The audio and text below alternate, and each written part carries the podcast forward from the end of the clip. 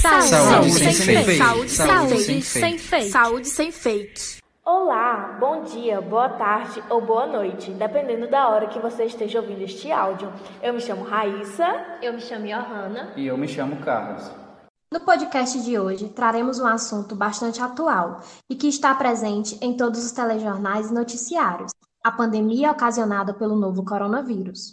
Traremos de forma simplificada um resumo sobre um estudo que explica o porquê das complicações nos pacientes com coronavírus aumentarem devido à presença de comorbidades como hipertensão ou diabetes mellitus. O artigo, que está escrito em inglês, tem como título em tradução livre: Os pacientes com hipertensão e diabetes mellitus estão em maior risco de infecção por COVID-19. Tem como autores Lee Feng, George Kerakulex, Michael Roth e foi publicado em 11 de março de 2020 na revista The Lancet. A pesquisa analisou três estudos e percebeu que havia uma coincidência entre eles, que era o fato de que os pacientes que estavam com a forma mais grave da doença, Covid-19, ocasionada pelo novo coronavírus, possuía anteriormente comorbidades como diabetes mellitus e hipertensão arterial.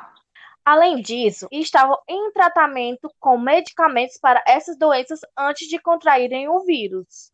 Para entendermos sobre o porquê de haver agravamentos nesses pacientes infectados com Covid-19, precisamos saber que o novo coronavírus, o SARS-CoV-2, ao infectar uma pessoa, se liga às células humanas. O vírus utiliza um receptor presente na célula, chamado enzima conversora de angiotensina 2. Como o nome desse receptor é muito grande, a gente usa a sigla ACE2. A partir dessa ligação, o mesmo entra para dentro da célula, que esta, por sua vez, irá iniciar o processo de replicação viral, ou seja, irá produzir esse vírus e liberar o mesmo no organismo. Falar sobre isso é importante, porque a expressão do ACE2 está aumentada em pacientes com diabetes tipo 1 e tipo 2, ou com hipertensão arterial, pois o tratamento dessas doenças aumentam a expressão desse receptor por parte das células. Ou seja, esses dados sugerem que quanto mais receptores ACE2 são expressados pelas células, maior será a facilidade de propagação do vírus, pois este receptor está presente em várias partes do corpo humano. Entretanto, apresenta maior quantidade nos pulmões e intestino. Por isso, as pessoas costumam apresentar sintomas como pneumonia e diarreia.